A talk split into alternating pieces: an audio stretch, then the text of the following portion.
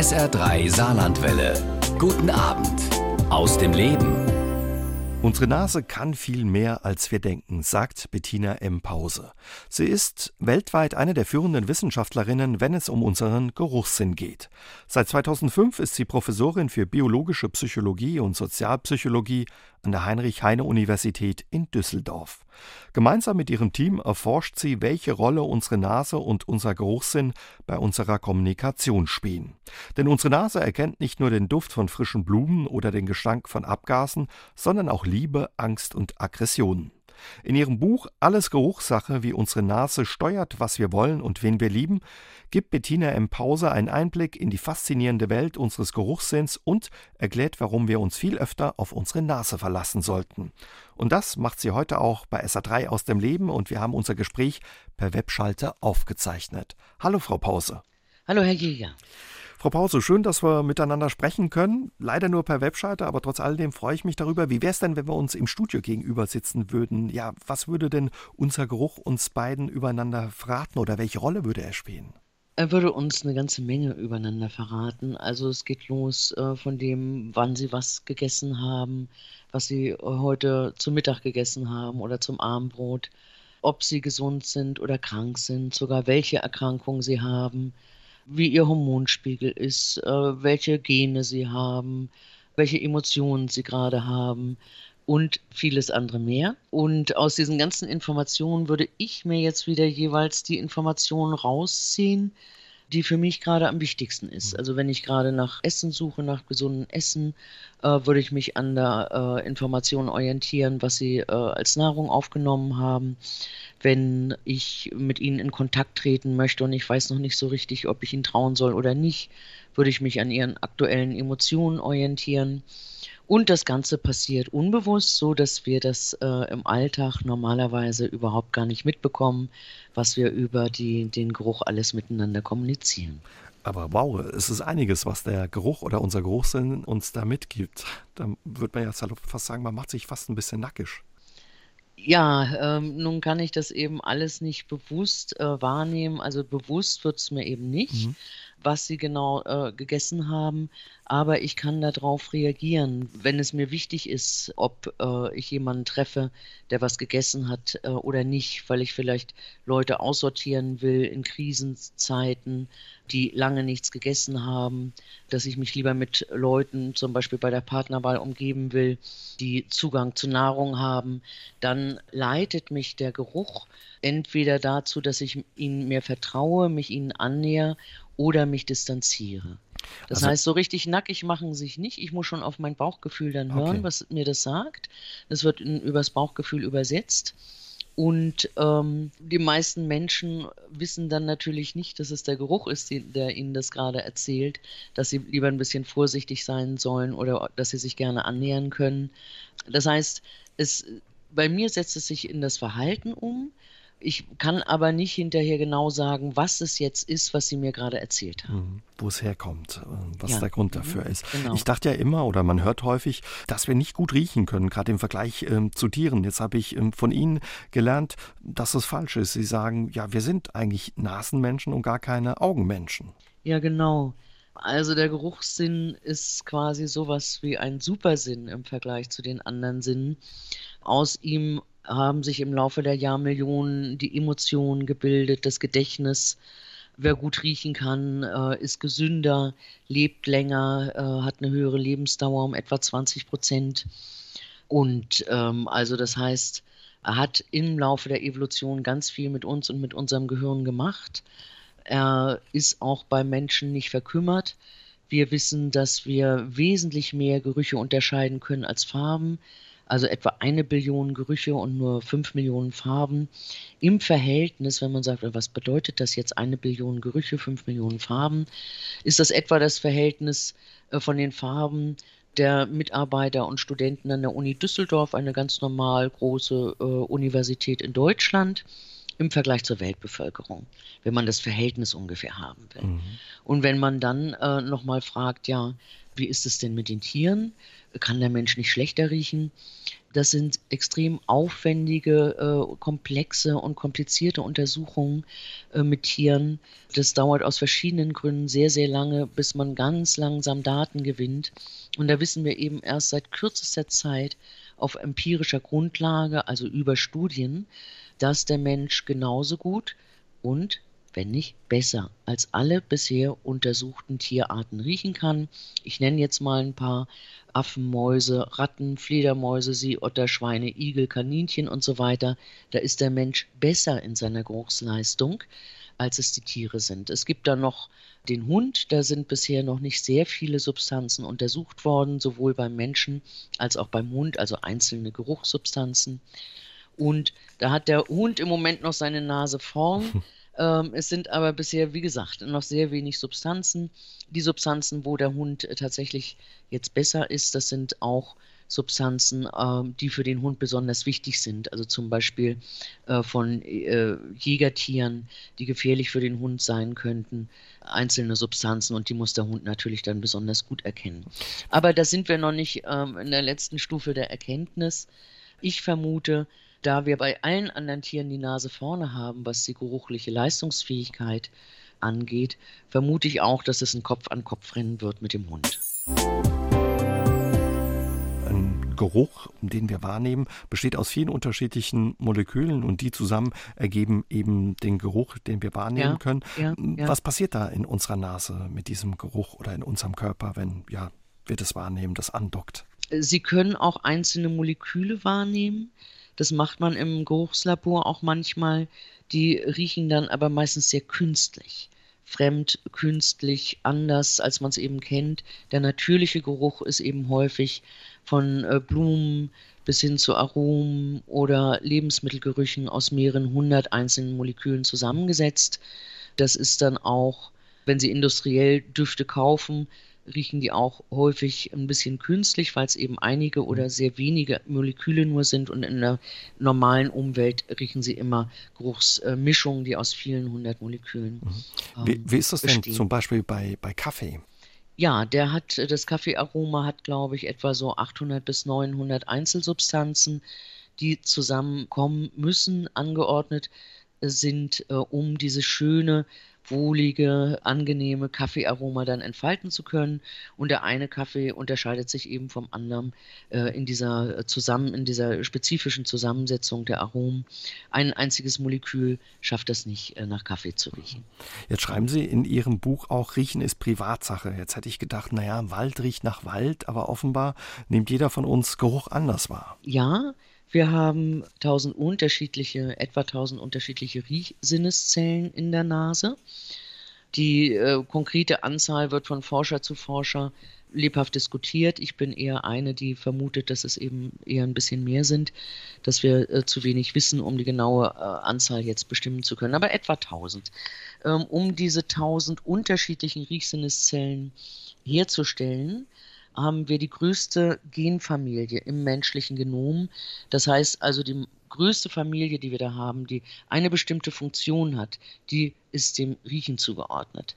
Größere Genfamilien gibt es nicht bei uns. Die größte, die wir haben, ist fürs Riechen da. Ähm, vielleicht nochmal kurz im Vergleich. Wir haben nur vier unterschiedliche Sinneszellen beim Sehen und etwa 1000, 1000 beim Geruch. Wir haben also diese 1000 unterschiedlichen Riechsinneszellen und das Besondere ist jetzt, dass die unterschiedliche Ausprägungen haben können.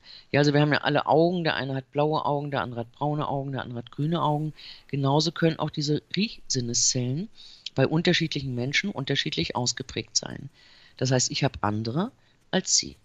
So, wir haben auch eine Überschneidung dabei, aber sie haben auch eine ganz bestimmte Zusammenstellung von Riechsinneszellen, die ich eben nicht habe. Jetzt hängt es aber von ihren Riechsinneszellen ab, wofür sie besonders sensitiv sind, also besonders empfänglich, welche Moleküle sie besonders gut riechen können. Nehmen wir mal an, wir riechen jetzt also beide dieses Kaffeearoma mhm. mit diesen 800 bis 900 Einzelsubstanzen. Dann bin ich vielleicht für die ersten 300 besonders sensitiv, die zweiten 300 kann ich normal riechen und die äh, dritten 300 nicht so gut und bei Ihnen ist es genau umgekehrt. Das heißt, es gibt eine Überschneidung zwischen uns beiden. Wir riechen beide sowas Kaffeeartiges, aber ich nehme vielleicht ganz andere Nuancen wahr und sie nehmen wieder ihre persönlichen Nuancen wahr. Das heißt, wir, gehen, wir sprechen davon, dass der Geruchssinn ein sogenannter idiosynkratischer Sinn ist, ein privater Sinn ist. Das heißt, meine Wahrnehmung, meine konkrete Geruchswahrnehmung kann ich vermutlich mit den wenigsten Menschen teilen und jeder Mensch hat eben seine, seinen eigenen subjektiven Geruchseindruck, weil diese Sinneszellen so unterschiedlich bei den einzelnen Menschen aufgebaut sind. Das heißt, wir riechen auch nicht alle gleich gut. Ja, vor allen Dingen Einzelsubstanzen. Mhm. Ne, wenn ich in, im Labor, wenn wir da Einzelsubstanzen prüfen, das hat man einfach historisch lange Zeit gemacht. Ähm, man kommt jetzt in den letzten Jahren ein bisschen davon ab, weil man merkt, die Frau Pause die kann äh, vielleicht diese Einzelsubstanz nicht besonders gut riechen, hat aber trotzdem einen super Geruchssinn. Und der Herr Jäger kann die äh, vielleicht ganz besonders gut riechen, diese Einzelsubstanz, hat aber sonst auch einen ganz normalen Geruchssinn, so wie Frau Pause. Mhm. In Einzelsubstanzen unterscheiden wir uns sehr stark. Gibt es eigentlich einen Unterschied bei Männern und Frauen, wenn es um den Geruchssinn geht? Ja, äh, es hängt aber da mit der Zyklusphase zusammen. Das heißt also, Frauen nach der Pubertät und vor der Menopause. Die zeigen nochmal gesonderte Geruchsleistungen während des Eisprungs, also während der fruchtbaren Tage. Aber es ist dann eben auch nur diese kurze Phase, wo sich gezeigt hat, dass Frauen dann noch feinere Geruchsunterschiede wahrnehmen können als Männer wenn die jungen Frauen noch vor der Pubertät sind oder nach der Menopause oder eben nicht in den fruchtbaren Tagen, dann riechen Frauen und Männer etwa gleich gut. Und diese Empfängniszeit ist ja auch für Frauen besonders wichtig. Da ist es ja dann wichtig, mit wem sie sich jetzt in diesen Tagen als Partner umgeben. Es könnte ja dann eventuell auch äh, zu einer Schwangerschaft kommen. Und da ist es natürlich auch besonders wichtig, die sozialen Gerüche besonders sensitiv, besonders äh, sensitiv wahrzunehmen. Auch in der Liebe spielt unsere Nase eine wichtige Rolle, Frau Pause. Welche ist das? Sie spielt letztendlich eine zweifache Rolle. Erstmal, indem sie uns leitet zu den Menschen, mit denen wir Freundschaften bilden. Freundschaft ist ja meistens erstmal so die erste Stufe auf dem Weg zur Partnerschaft. Und danach, wenn es dann wirklich in eine Partnerschaft äh, gehen soll, also in eine erotische Bindung, dann äh, sagt uns die Nase nochmal, dann warnt sie uns, vor potenziellen möglichen Gefahren im Sinne der Evolution, also vor Gefahren, die für die Menschheit nachhaltig äh, gefährlich hm. sein können. Also kann man sagen, wir können riechen, wer gut zu uns passt. Ja, zumindest im ersten Fall bei der Hinleitung zu den richtigen Freunden würde ich das nicht bestätigen. Das passiert unbewusst. Und im zweiten Fall bei der Warnung vor Gefahr, vor dem möglichen falschen Partner, da äh, sagt sie eben nicht, wer zu uns passt, sondern sie sagt, wer nicht zu uns passt. Und okay. das können wir riechen. Also da kommt dann auch das Sprichwort zu tragen, ich kann denn nicht gut riechen. Ja, das kann gut sein. Genau, das kann gut sein. Überhaupt haben Gerüche auch Einfluss auf unsere Gefühle. Wie steuert denn unsere Nase unsere Gefühle? Wir können davon ausgehen, dass Riechen und Fühlen eigentlich ungefähr das gleiche ist dass sich bei den ersten Wirbeltieren, das waren so kleine, schmale Fischlein, die also schon Wirbel hatten. Wir haben vor 500 Millionen Jahren im Meer gelebt, da spielte sich das Leben ja überwiegend im Wasser ab. Die haben das erste Gehirn entwickelt, was ausschließlich aus einem Riechhirn entstand. Im Laufe der Wirbeltierentwicklung hat sich dann aus diesem Riechhirn das emotionale Gehirn, das nennt man auch limbisches System, entwickelt. Das heißt, Riechen und Fühlen ist ähm, weit verbreitet im Tierreich ungefähr das Gleiche, hat die gleichen Mechanismen, hat die gleichen Schaltkreise. Noch heute ist es so bei Menschen, dass das Riechhirn das Gefühlshirn kontrolliert und organisiert, also zentral im Gefühlshirn steckt. Was weiß man, was da für Ähnlichkeiten sind bis heute? Gerüche und Gefühle sind immer verbunden mit einem Wohlgefühl, also sich annähern zu wollen, mehr davon haben zu wollen oder einer Abneigung, einem Rückzug, oh Gott, ich will hier aus der Situation raus, ich will das vermeiden, das tut mir nicht gut. Genauso ist, also so ist es bei Emotionen, es gibt ja keine neutralen Emotionen mhm. und es gibt im Prinzip auch keine neutralen Gerüche. Mhm. Und beide sind automatisch handlungsrelevant. Das heißt, ich kann nicht einfach nur oder ich sitze nicht einfach nur so da und empfinde irgendwas, sondern ich möchte dann ja was. Also ich möchte handeln, ich möchte mehr davon. Ob das jetzt ein wohlriechendes Essen ist, das möchte ich dann sofort gerne haben. Das kann natürlich aber auch was längerfristiges sein, also zum Beispiel Erfolg im Job, wo ich langfristig hin will, der mich auch zum Handeln antreibt. Und so ist es aber bei Gerüchen auch wir fühlen uns entweder sehr wohl und denken, oh, das riecht ja toll, möchten mehr davon, oder es kann stinken und wir denken, um Gottes Willen, ich will hier raus, äh, mir, mir, wird ja fast übel, weil das so stinkt.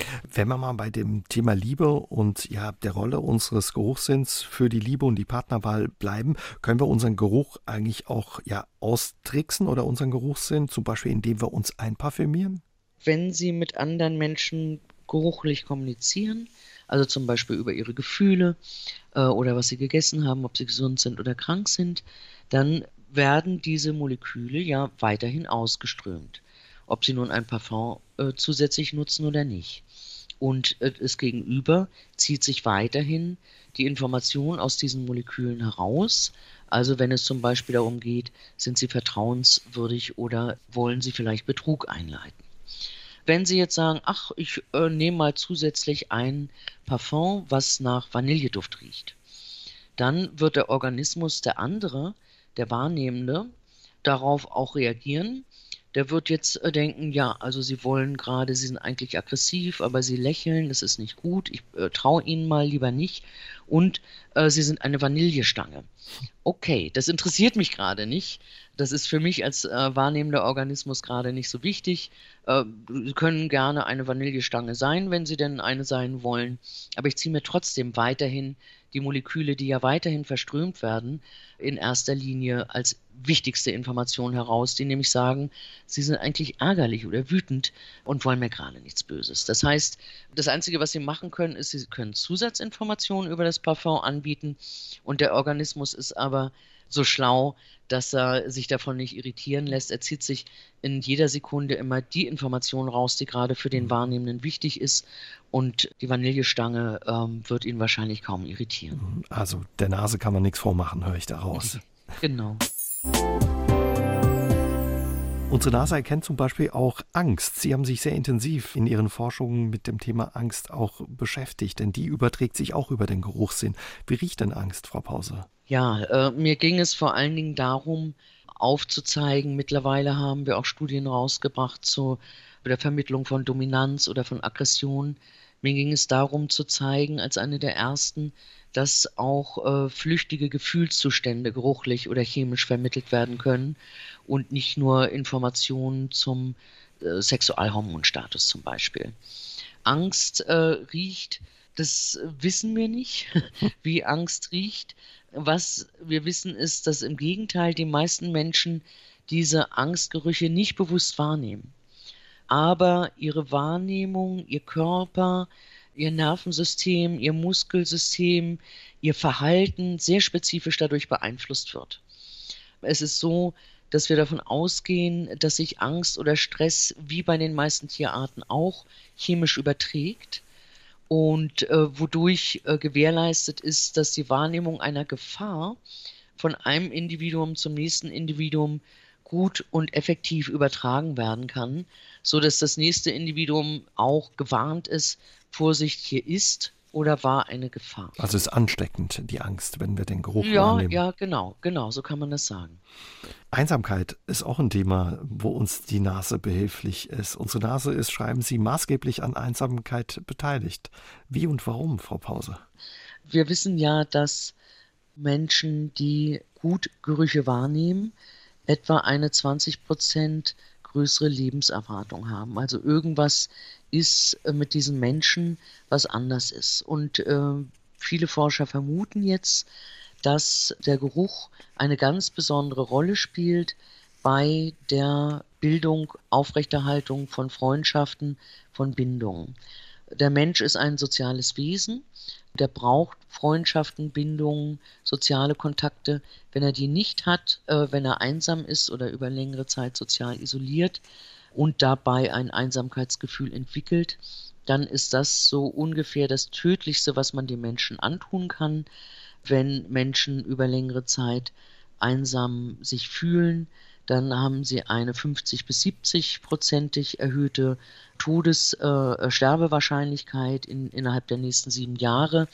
Die Sterblichkeit, das Sterblichkeitsrisiko bei Einsamkeit ist ungefähr so hoch wie, also ungefähr so hoch, wenn nicht höher, wie beim Rauchen, wie beim chronischen Trinken, wie bei hohem Übergewicht, äh, keinen Sport machen und so weiter.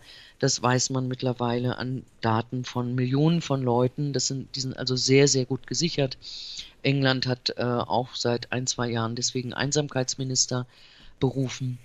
Das heißt, äh, was tödlich ist für den Menschen, ist Einsamkeit, ist Verlust von Sozialkontakten.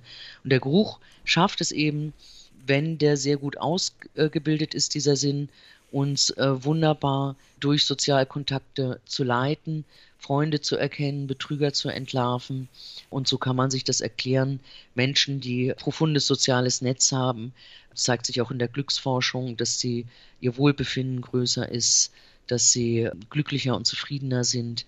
Und das äh, leistet hier eben auch alles der Geruch. Die Bedeutung des Geruchs ist neben der Funktion, dass er uns vor dem falschen oder verdorbenen Essen warnt, in erster Linie wahrscheinlich, dass er uns durch die Wirren der Sozialkontakte wunderbar leiten kann. Also mir verrät, passt der Gegenüber zu mir oder stimmt da die Chemie, wie man das sagt? Genau, und das sowohl im privaten als auch im beruflichen. Auch im beruflichen ist es ja wichtig, wem vertraue ich, wem vertraue ich nicht, genauso wie im privaten. Wenn wir all das hören, äh, Frau Pause, da fragen wir uns, ja, warum wissen wir eigentlich so wenig über unseren Geruchssinn? Der hatte lange Zeit in der Wissenschaft keinen guten Ruf. Warum? Das hat letztendlich traditionelle philosophische Wurzeln. Idealismus, im Rationalismus, wenn wir so jetzt in die Aufklärung schon gehen.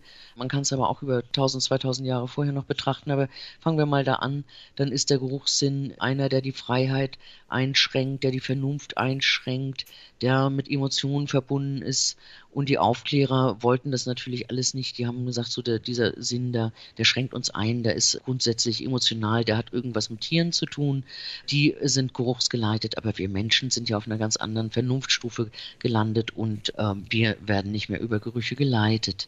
Das hat in der Tat die frühen Forschungen am Ende des 19. Jahrhunderts, die ersten experimentellen Forschungen, die aufkommende Naturwissenschaft war noch sehr stark über Kant und so weiter, Herder beeinflusst und hat entsprechend auch die Forschung gemacht. Also frühe Mediziner, Physiologen, Psychologen haben alle mehr oder weniger klar und deutlich auch diese Auffassung vom Geruch geteilt und dann die ersten Geruchsuntersuchungen gemacht, aber immer dazu geschrieben, naja, der Mensch kann zwar riechen und wir machen die ersten Geruchsuntersuchungen, aber äh, wir müssen immer wissen, eigentlich ist das ein tierischer Sinn und nicht mehr wichtig für den Menschen. Mhm. Also man hat ihn das unterschätzt ein Stück weit. Man hat ihn sehr unterschätzt. Das Schlimme ist jetzt, das ist dann weiter ins 20. Jahrhundert hat sich das tradiert. Da haben sich sehr wenige Menschen mit dem Geruchssinn beschäftigt, weil er eben immer als verkümmert galt und äh, sich äh, witzigerweise also Studien aus den 20er Jahren noch in die Lehrbücher bis in 100 Jahre, also bis in 2020, bis jetzt aktuell noch übertragen haben. Jeder schreibt vom anderen ab. Mhm. Keiner findet den Geruchssinn interessant. Keiner hinterfragt das. Und äh, ist zum Beispiel die, die Zahl, dass etwa 10.000 Gerüche unterschieden werden können die, ich hatte Ihnen ja gesagt, sind eigentlich eine Billion. Und äh, diese Zahl stammt tatsächlich, ist hochgerechnet aus Studien äh, der 1920er mhm. Jahre. Und so ist es also einmal kein Interesse, es ist ein tierischer Sinn, es verkümmert. Warum sollten wir etwas untersuchen, was eigentlich äh, für den Menschen nicht mehr von Bedeutung ist? Das ist der eine Grund, aufgrund dieser philosophischen Tradition.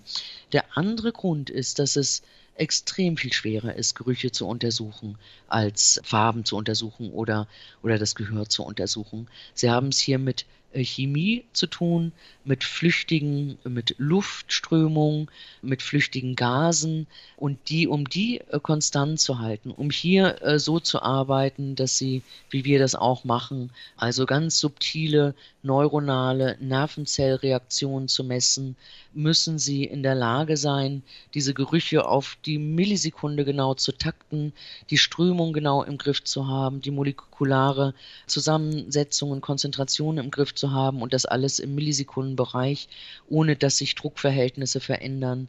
Also ich kann, kann nur andeuten, es ist sehr, ja. sehr, sehr tricky. Mhm. Äh, ich kenne auch einige Laboratorien, die mal zwischendurch jetzt gesagt haben, auch Geruch ist ja vielleicht doch ganz spannend und ihr findet ja doch so einige spannende raus. Ich mache das auch, die aber an den Methoden verzweifelt sind und äh, für ein oder zwei Jahre versucht haben, Olfaktometrie-Labor aufzubauen und das dann wieder gelassen haben und wieder abgebaut haben.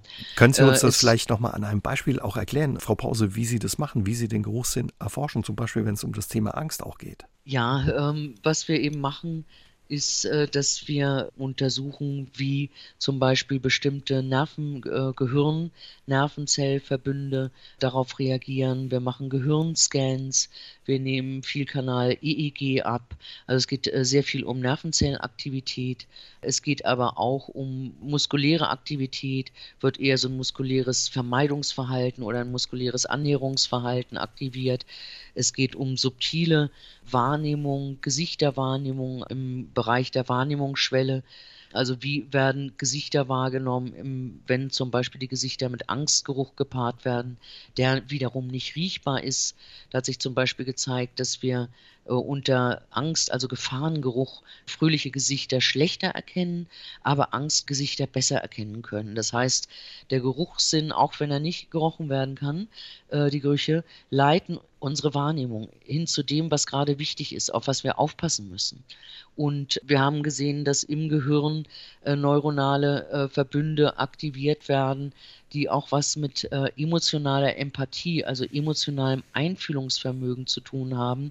Das heißt, im Gehirn sieht man, dass quasi der Wahrnehmende mit fühlt. Wir haben sonst, wenn wir von Empathie sprechen, sagen wir, die Traurigkeit wird miterlebt, mitgefühlt oder die Angst oder die Fröhlichkeit.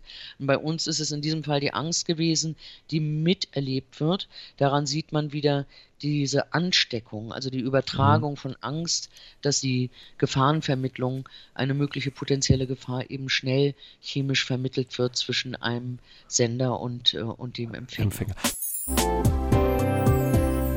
Frau Pause, auch bei Corona spielt ja die Nase eine wichtige Rolle, denn auch Corona geht durch die Nase. Das Virus überträgt sich über Tröpfchen, die beim Niesen, Husten oder Sprechen ausgestoßen werden. Und diese Tröpfchen können auch über die Nase ja in den Körper gelangen und den Geruchssinn kosten. Was bedeutet das denn für uns, wenn wir nicht mehr riechen können? Es kommt jetzt darauf an, was der Grund dafür ist ob äh, das ein genetischer Grund ist, ob das ein Tumor ist oder ob es eine meistens zeitlich begrenzte Infektion ist, wie beim Coronavirus. Wenn es eine begrenzte Infektion ist oder wir aufgrund von falscher Ernährung oder Schadstoffen in der Luft vorübergehend schlechter riechen können, dann können wir den Geruchssinn auch trainieren.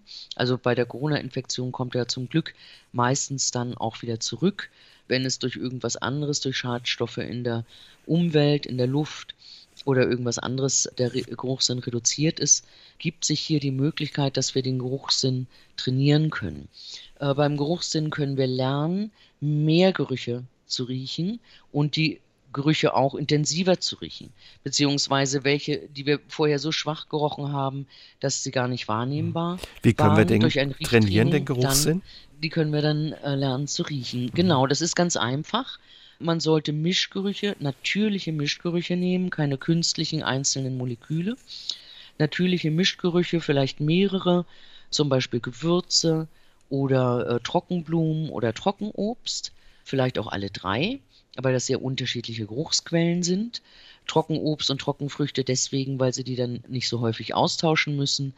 Und diese Geruchsquellen, an denen schnuppern sie einfach zwei bis dreimal am Tag für eine kurze Zeit. Morgens, nachdem sie aufstehen, vielleicht mittags und, und auch nochmal abends. Das können Geruchsquellen sein, idealerweise, die für sie nicht ganz bekannt sind. Vielleicht nehmen sich Gewürze vom Markt, die aus äh, solchen Ländern stammen, wo sie bisher noch relativ wenig äh, Erfahrung mit deren Küche haben oder eben Blumen oder Obst, was sie nicht täglich zu sich nehmen. Also möglichst Gerüche, die äh, natürliche, biologische Gerüche sind und vielleicht ein bisschen Neuigkeitscharakter haben, so dass die die Möglichkeit haben, ähm, quasi, ich sage jetzt mal das Wort verkümmerte, stimmt eigentlich nicht, aber nicht beanspruchte Sinneszellen bei ihnen wieder anzuregen, zur Neubildung wieder anzuregen. Es ist halt beim Geruchssinn möglich, über Exposition sagen wir, also über Erfahrung, die äh, Produktion der Sinneszellen anzuregen, so dass eben auch Riechsinneszellen wieder produziert werden und vermehrt produziert werden, die sie bisher nicht genutzt haben. Je mehr Riechsinneszellen jetzt produziert und gebildet werden, desto besser wird dann auch ihre allgemeine Riechfähigkeit werden. Das Ganze machen sie vielleicht über mindestens vier bis sechs Wochen gerne aber auch zwei oder drei Monate. Man kann es dann auch zwischendurch mal mit anderen Gerüchen probieren. Es soll insgesamt natürlich Spaß bringen, das ist wichtig. Sie dürfen keine Abneigung vor den Gerüchen entwickeln, dann müssen Sie spätestens austauschen. Es soll ein angenehmes Training sein und da hat man gesehen, dass eben der Großteil der Menschen, es gibt vielleicht Einzelne, die da schlecht oder weniger darauf ansprechen, dass aber der Großteil der Menschen hier seine Riechleistung verbessern kann unabhängig davon, ob sie vorher relativ schlecht gerochen haben, dann wird ihre Geruchswarnung dadurch mittelgut ausgeprägt. Sie können auch schon gut gerochen haben und können ihre Geruchsleistung dann immer noch weiter nach oben verbessern. Also es lohnt sich für jeden, den Geruch zu trainieren und für all die, ja, die durch Corona oder Covid-19 den Geruchssinn verloren haben, also man kann ihn so trainieren, dass er auch wieder zurückkommt. Es ist zumindest, ich kann es nicht versprechen, dass es in jedem Einzelfall wirkt, mhm. aber es ist ein Training ohne Nebenwirkung. Gerüche aus der Umwelt an Gewürzen zu riechen, zwei bis dreimal am Tag, die natürlichen Ursprungs sind oder an Blumen oder an Obst.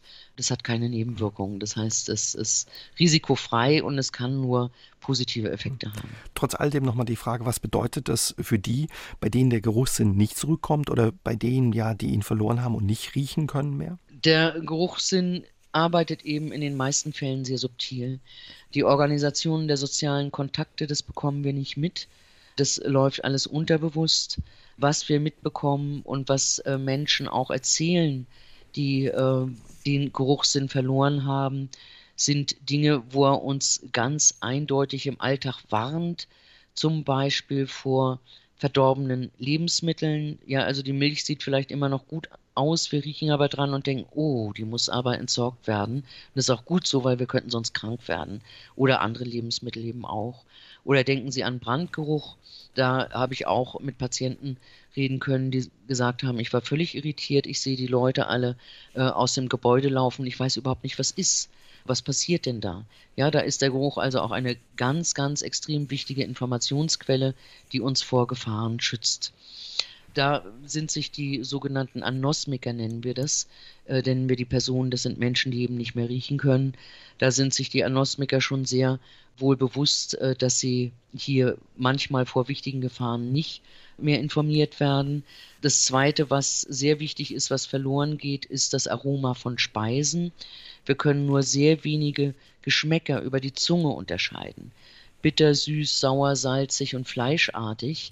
Das ist das, kennt vielleicht jeder, der mal erkältet war, dass dann nur noch über die Zunge, dass man gerade noch merkt, ach, das ist süß oder salzig, aber das ganze Aroma verloren geht bei den verschiedenen Speisen oder verschiedenen Getränken.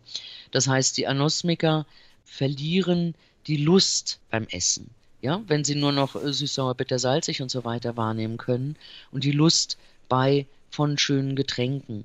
Häufig hat das dann auch damit zu tun, äh, dass die Menschen abnehmen, wenn das, das Schöne, das, das Wunderbare, dieses Aroma eben nicht mehr erfahren werden kann, äh, neigen Menschen dazu eben nicht mehr gerne zu essen. Man sieht das bei sehr alten Menschen, wie alle anderen Sinne auch, bei sehr alten Menschen, ich sag mal, Deutlich wird es bei Menschen über 80 oder auch natürlich im höheren Alter. Die können nicht mehr so gut sehen, die können nicht mehr so gut hören und die können auch nicht mehr sehr gut riechen. Das führt häufig dann dazu, dass die Menschen im hohen Alter auch sehr stark abnehmen, was ja überhaupt nicht gesund ist. Im Gegenteil. Und ähm, dann ihr Gewicht nicht mehr halten können und dann äh, sehr klapprig und auch muskulär stark abnehmen. Das könnte man äh, über bestimmte Techniken könnte man das erreichen der Geruchssinn, wenn der entfällt und wenn ich bei bestimmten Personengruppen, wenn ich denen wieder Lust beim Essen geben will, äh, dann kann ich das machen durch sogenannte trigeminale Substanzen. Es gibt nämlich noch einen anderen Sinn in der Nase und im Augen, Und im Mundbereich, das ist der sogenannte Trigeminus, der reagiert auf scharf, ein bisschen stechend, kühl und so weiter. Das ist zum Beispiel das Gefühl, wenn wir Senf oder Meerrettich essen. Und das ist durchaus noch mit so einem Lustgefühl verbunden. Also so eine kühle, stechende Note. Und viele Kollegen von mir haben das schon seit einigen Jahren dann erreicht, dass alte Menschen wieder freudiger essen, wenn eben so, ich sag mal, frühlige, leichte oder auch bei scharfem Essen, ja, ein bisschen mehr Schärfe reintun, Senf, Meerrettich und so weiter. Mhm. Äh, da kommt dann wieder ein bisschen mehr Lustgefühl dazu, mit dem Effekt, dass sie wieder mehr essen, mit dem Effekt, dass sie dann langfristig wieder gesünder sind. Sie sagen ja auch, wenn wir im Alltag häufiger unserer Nase vertrauen würden, könnten wir zufriedener und glücklicher sein. Ja, was hat unser Geruchssinn mit, mit Glück zu tun? Das Problem, was Menschen, die nicht riechen können, was ihnen eben vielleicht gar nicht so bewusst ist, weil wir es ja nicht wissen, weil wir es nicht bewusst wahrnehmen, ist, dass der Verlust der sozialen Leitung durch den Geruch und es gibt Studien, die auch zeigen, dass die Menschen, die nicht mehr riechen können, so leicht erhöhte Traurigkeits-, Depressionswerte haben. Es ist nicht so, dass die Menschen, die jetzt nicht mehr riechen können, ganz stark äh, depressiv werden, aber es gibt so leichte Andeutungen, dass so ein bisschen Lebensfreude und sowas verloren geht. Vielleicht eben auch dadurch, dass der Geruchssinn hier nicht mehr die Möglichkeit hat, soziale Kontakte zu organisieren. Wer riechen kann, ist glücklicher. Das äh, basiert vermutlich darauf, dass er uns eben sagt, so dem Menschen kannst du trauen, eben subtil sagt, nee, vorsichtig, der riecht gerade nach Aggression, auch wenn der uns anlächelt und uns gerne einen Vertrag verkaufen will, den wir aber nicht wollen. Oder sagt, oh, sei doch mein Freund und, und aber dann nachher unsere Freundschaft ausnutzt für ganz andere Dinge. Das können wir erfühlen über den Geruchssinn, dass der vielleicht gerade nicht so was Gutes äh, mhm. im Schilde führt. Und der Geruchssinn macht uns glücklich. Wir wissen, dass äh, Menschen, die besser riechen können, ein größeres soziales Netzwerk haben, dass Menschen, die besser riechen können, auch empathischer sind, sich also auf andere Leute besser einlassen können. Das heißt, er steht mit unseren sozialen Kompetenzen direkt miteinander in Einklang. Also Geruchssinn auf der einen Seite, soziale Kompetenz auf der anderen Seite sind eng miteinander verwoben. Und wenn wir eben Menschen, die auf den Geruchssinn besser hören können, die sich besser durch ihn leiten lassen, also über das Bauchgefühl in sozialen Kontakten, haben dann ja auf der anderen Seite auch wieder befriedigende äh, soziale Kontakte und äh, die eben auch direkt wieder glücklich machen. Das läuft jetzt über wieder ganz viele Mechanismen, über verschiedene Hormone, über Endorphine, über Oxytocin, über äh, verändert unseren Gehirnstoffwechsel auch nachhaltig. Also das Gehirn ist ja ständig lernfähig. Wer häufiger Glück und Zufriedenheit erlebt, da werden diese Nervenzellverbindungen auch gefestigt und es ist dann einfacher, auch Glück und Zufriedenheit äh, zu erleben, als für Menschen, die das nur selten erleben. Also es lohnt sich, auf den Geruchssinn zu achten und ja den Geruchssinn ein Stück weit auch zu pflegen. Gibt es Gerüche, bei denen wir uns wohler fühlen oder ja, kann man mit Gerüchen auch unser Glück aktiv beeinflussen, mit Düften zum Beispiel? Die normalen Umweltgerüche, ähm, von denen die benennen wir als plastisch, das heißt veränderbar in ihrer Bedeutung. Das hat den Grund darin, dass äh, je nachdem, wo ein Lebewesen wohnt, ob am Nordpol oder im Saarland oder in NRW oder in der Sahara oder äh, am Südpol oder in Asien oder in Amerika, hat es immer eine unterschiedliche Flora und Fauna so die Gerüche, die für das Individuum, egal ob das jetzt eine kleine Maus ist oder ein Elefant oder ein Mensch, die Gerüche, das heißt die Umweltgerüche, die wichtig sind fürs Überleben, ist je nachdem, wo man sich in dieser Welt aufhält, unterschiedlich. Ich gebe ein kleines Beispiel. Rosengeruch ist im westlichen Europa, hat das was mit äh, Liebe, mit Zuneigung zu tun. In Iran ist das ein einfaches, angenehmes Speisengewürz. Das heißt, welche Bedeutung Rose hat, ist in Westeuropa und im vorderen Osten ganz unterschiedlich. So ist das bei sehr, sehr vielen Gerüchen. Das heißt, die äh, Menschen oder die Lebewesen erlernen im Laufe ihres Lebens, das ist ein Geruch, der ist häufig in Speisen, das ist angenehm, der ist gesund, oh, der Geruch ist nicht gesund, der hat in unserer Kultur was mit Liebe zu tun, der hat was vielleicht mit äh, Tod oder Krankheit zu tun. Das heißt, die Bedeutung von Gerüchen ist erlernt. Die Gerüche werden im Gehirn auch nach ihrer erlernten emotionalen Bedeutung kodiert und nicht nach ihrer Identität. Mhm. Ähm, das ist auch, auch, ganz spannend, das ist bei Gerüchen anders als bei den anders, anderen Sinnen. Aber wenn wir mal beim Beispiel bleiben, also viele würden wahrscheinlich sagen, oh, so eine frische Tasse Kaffee, die rieche ich gerne, diesen Geruch oder diesen Duft. Aber zum Beispiel Kohl, sagen wahrscheinlich viele, hm, den mag ich nicht. Womit hängt das zusammen, dass viele zum Beispiel den Geruch von frischem Kaffee mögen? Es ist erfahrungsabhängig. Wenn wir selbst lernen als Kinder bei unseren Eltern, die äh, Mutti und Vati, die sind immer ganz entspannt, wenn sie Kaffee trinken. Und oh, lass mich auch Kaffee trinken. Mit dem Kaffeegeruch ist dann Entspannung verbunden. Mhm. Und ich weiß nicht, also es gibt ja sicherlich, ich kenne auch sogar Menschen, die den Kohlgeruch auch mögen. ja, also es ist erfahrungsabhängig, kulturabhängig, elternhausabhängig welche Gerüche mit welchen Emotionen verknüpft sind. Und das kann eben sehr unterschiedlich sein, je nach Kultur, in der wir aufgewachsen sind. Und ähm, das heißt, für den einen, was ich damit sagen will, sind, jeder muss selbst gucken, was sind das für Gerüche für mich, die mich besonders beruhigen, die für mich besonders schön sind, mit denen ich ein positives Gefühl entwickle, äh, zum einen. Oder man kann natürlich auch das wieder neu assoziieren dass man bei besonders Dingen, bei denen man sich besonders wohlfühlt, die wieder mit einem neuen Parfum assoziiert. Und immer wenn man sich äh, wohlfühlt oder wenn man weiß, oh, ich gehe jetzt in eine tolle Situation, ich gehe jetzt zu einem neuen Date oder ich äh, freue mich, wieder einen alten Bekannten äh, zu treffen, dass man da ein bestimmtes Parfum nimmt. Und dieses Parfum wird dann sehr schnell mit diesem Wohlgefühl assoziiert und kann dann in der Folge auch alleine dieses Wohlgefühl sehr schnell hervorrufen. Mhm. Wie ist das, weil Sie gerade auch das Parfum ansprechen, Frau Pause? Manchmal hat man ja auch das Gefühl, dass man Dinge gar nicht riecht. Gewöhnt man sich an Gerüche, zum Beispiel an das eigene Parfum, dass man das gar nicht mehr so bemerkt? Ja, das eigene Parfum ist äh, genauso wie der eigene Wohnungsgeruch oder der Bürogeruch. Das sind Gerüche, die man mit der Zeit kaum noch bemerkt vielleicht manchmal bemerkt, wenn man, oder man bemerkt das Parfum natürlich, wenn man es neu aufträgt. Dann verschwindet es aber relativ bald. Oder wenn man lange nicht mehr nach dem Urlaub in der eigenen Wohnung war, dann merkt man, oh, bei mir riecht es ja so, so und so. Äh, Fremde oder Bekannte, die einen dann besuchen, die riechen das dann, aber man selbst nicht mehr. Der Geruchssinn hat die Eigenschaft auch wieder als einziger Sinn im Vergleich zu den anderen Sinnen, dass er äh, so sehr schnell sich gewöhnt an die Umgebungsbedingungen. Also er lässt uns immer aufmerken, oh, hier ist was neu, hier ist was äh, besonders, es riecht jetzt so und so. Dann tritt aber eine Gewöhnung ein und wir riechen es nicht mehr. Warum macht der Geruch das? Weil er, wenn er in der Nase bleiben würde, würde er uns die Möglichkeit nehmen, den nächsten neuen wichtigen Geruch nicht mehr zu riechen. Dann riecht ja alles meinetwegen nach Rose oder nach Lavendel und dann kann ich nicht mehr riechen, wenn sich das plötzlich verändert. Und der Geruch sagt uns immer so, jetzt kommt eine neue Situation, achte darauf, fühlst du dich dabei wohl oder solltest du lieber die Situation verlassen oder solltest du lieber vorsichtig sein? Und das macht er ja auch vehement. Er gibt uns ja dieses Bauchgefühl, er gibt uns ja das Gefühl von auch Angst bei Brand oder Ekel bei bestimmten Körpergerüchen oder Essensprodukten, Lebensmittelprodukten, die verfault sind. Und das macht äh, sehr intensiv was mit uns und wir vermeiden das ja dann auch.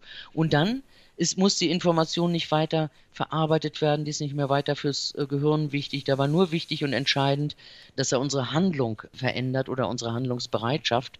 Dann ist er nicht mehr wichtig. Dann hat er alles gemacht, was er machen sollte. Dann ist es wichtig, dass er sich zurücknimmt und dass die Nase quasi frei ist für die nächste wichtige Information. Und dass die äh, Ausgangslage geschaffen wird, so wenn jetzt ein neuer Mensch hereinkommt, dann ist es wichtig, dass du auf den reagierst. Welche Informationen bringt der dir? Dann sollte die Information von dem Menschen, der sowieso schon im Raum ist, langsam abklingen, weil die habe ich dir ja jetzt mitgeteilt. Ich habe dir gesagt, dass du kannst dich jetzt entspannen oder nicht. Jetzt ist die Information über den neuen Menschen wichtig. Oder ich habe dir jetzt mitgeteilt, ob das Essen gut oder schlecht ist. Und jetzt orientiere dich auf alles andere. Jetzt ist es vielleicht wichtig, ob jemand bei dir am Tisch vorbeigeht, der gerade frisch infiziert ist, der eine Infektion hat. Da müssen die Geruchssinneszellen jetzt wieder frei sein, um diese Information wahrzunehmen. Ist es eigentlich mit Ihnen, mit jemandem, der sich so intensiv mit unserem Geruchssinn und unserer Nase beschäftigt? Achten Sie besonders auf Gerüche? Es ist äh, gar nicht so, dass ich jetzt besser oder schlechter riechen kann als, glaube ich, irgendjemand in meinem Alter. Aber ich entferne mich vielleicht immer mehr von künstlichen Aromen oder Düften Da wird mir immer bewusster, äh, wie unecht die sind und das empfinde ich mit der Zeit als, als eher unangenehm. Das heißt, meine Selektion oder meine Vorliebe für natürliche Gerüche ist vielleicht im Laufe der Jahre deutlich gestiegen und auch vielleicht, ähm, das muss man schon trainieren, das kann man aber eben auch lernen über die Zeit, dass man äh, verstärkt auch mal auf das Bauchgefühl achtet, was wird jetzt gerade chemisch übertragen und nicht nur über den Kopf entscheidet, wie viel Vertrauen man äh, Menschen schenkt im beruflichen oder, mhm. oder privaten Bereich. Haben Sie so einen Geruch, den Sie besonders mögen? Ja, ich würde jetzt mal sagen, äh, soweit, äh, das ist jetzt nur eine Vermutung, dass es den gibt, ich hoffe, da sind wir in der Forschung dran, so eine Art Glücksgeruch. Äh, ich denke, das kann man mitbekommen, auch zum Beispiel bei Haustieren. Ein sehr glückliches Haustier, das gerade äh, ganz entspannt zufrieden ist, ob das jetzt ein Hund oder Katze oder wer auch immer ist. Ich glaube, das kann man das überträgt sich, das kann man riechen und natürlich auch von Menschen, äh, die sehr entspannt und glücklich sind. Da glaube ich, dass sich das genauso überträgt wie eben Angst oder Stress oder Ekel mhm. oder Aggression. Und äh, das ist dann natürlich das Tollste, was, äh, was so möglich ist, also die Übertragung von Glück. Also gute Energie, die Sie da wahrnehmen mit der Nase. Ja, genau. Sie, genau. Sie beschäftigen sich seit über 30 Jahren mit unserem Geruchssinn, mussten da anfangs auch viel Unverständnis einstecken und haben viel Spott abbekommen, haben immer trotzdem weiter geforscht. Was hat Sie weitermachen lassen über all die Jahre gegen all die Widerstände? Dadurch, dass es so unterbeforscht war, also insbesondere in den 80er, 90er Jahren noch, gab es wahnsinnig viele Möglichkeiten, ganz neue Phänomene, ganz neue Mechanismen, ganz neue Erkenntnisse zu gewinnen, als wenn ich in anderen Bereichen der Psychologie gearbeitet hätte. So habe ich ja auch also zum Beispiel entdeckt, ähm, dass äh, Geruchssinn und Emotionen so eng miteinander verbunden sind, dass wir auch äh, verschiedene psychische Erkrankungen über den Geruchssinn erkennen können. Also im, äh, wenn wir im Zweifelsfall nicht wissen, ist das jetzt eine Demenz, äh, also ein allgemeiner intellektueller Abbau oder in erster Linie eine sehr schwere Depression, Traurigkeit. Zwischen den beiden Erkrankungen kann man häufig nicht äh, sehr gut unterscheiden, weil Demente auch häufig sehr traurig sind und Traurige auch Konzentrationsschwierigkeiten oder Depressive auch Konzentrationsschwierigkeiten haben. Oder bei Schizophrenie, also zur Erklärung der Schizophrenie, äh, sag mal, äh, da sind so äh, mehrere Personen in, in der Brust dieser Menschen, die also unterschiedliche Personen einnehmen können oder Angstzustände. Über die Untersuchung mit Gerüchen kommt man eben an deren verändertes Gefühlsleben. Und mhm. alle diese Erkrankungen haben was mit einem veränderten Gefühlsleben zu tun. Angststörungen, Schizophrenie, Depression und so weiter. Und wenn man hier Gerüche einsetzt als äh, Methode, dann kann man eben vielleicht besser als über Gespräche oder äh, aufwendige Gespräche, wo die Menschen vielleicht nicht das Entscheidende sagen können oder vielleicht auch manchmal nicht sagen wollen, weil es ihnen unangenehm ist. So kann man über Gerüche wunderbar in das Gefühlsleben einsteigen und erkennen, was mit den Menschen reagieren, die jetzt stärker, also äh, Schizophrene sind sehr, sehr sensitiv für Bedrohungen, die äh, sehr empfindlich für Bedrohungen aus der Umwelt und auch für unangenehme, bedrohliche Gerüche. Depressive hingegen nehmen Gerüche kaum noch wahr die äh, genauso wie sie kaum noch Zugang zu ihren eigenen Emotionen oder Gefühlen haben. Wir sprechen auch bei Depressiven von einer Gefühlsabgeflachtheit.